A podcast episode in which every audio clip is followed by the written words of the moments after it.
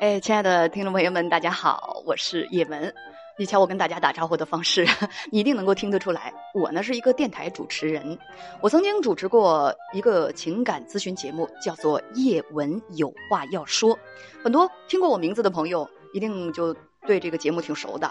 呃，如果你是偶尔刷手机、刷喜马拉雅，就刷到了我这个新专辑，那我就要向你就很郑重的介绍一下我自己了。我呀叫叶文，我是做情感节目的。但其实我从业以来啊，并不是光做情感节目。我呢做过新闻播音员，我给大学生做过节目，我呢给老百姓做过服务类节目。后来呃阴差阳错的就开始做情感节目。我个人觉得我自己并不是情感专家，我的情感节目当中的观点啊，也未必呢就是解决问题的良药。不过我很愿意把自己的观点讲出来。我很愿意呢，跟我的朋友们絮絮叨叨的说一些我在生活当中的一些感悟啊，还有分享一些哎自己对某些事情的看法还有观点啊。因此有一天，我的一些小伙伴就跟我讲说：“你不如做一个脱口秀吧。”我说：“脱口秀多难啊！脱口秀是什么？嗯，要经常讲段子，要经常想段子，要一开口就把能把人能逗笑。我没有那个本事，好吗？”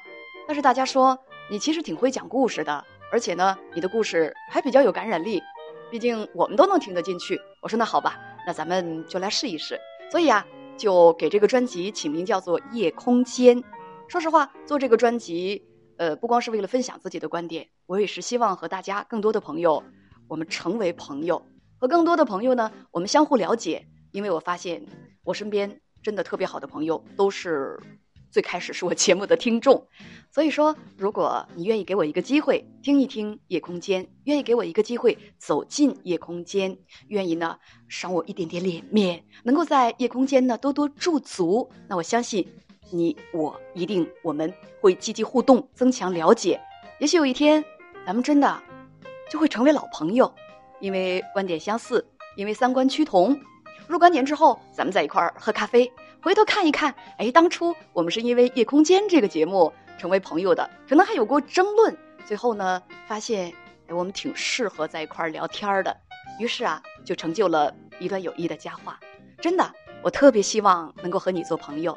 所以呢，朋友们，希望大家听《夜空间》的时候多多指教，而且能够多多的和我互动。呃，我会每天看大家的留言哦，呃，也会跟志同道合的朋友多多的交流。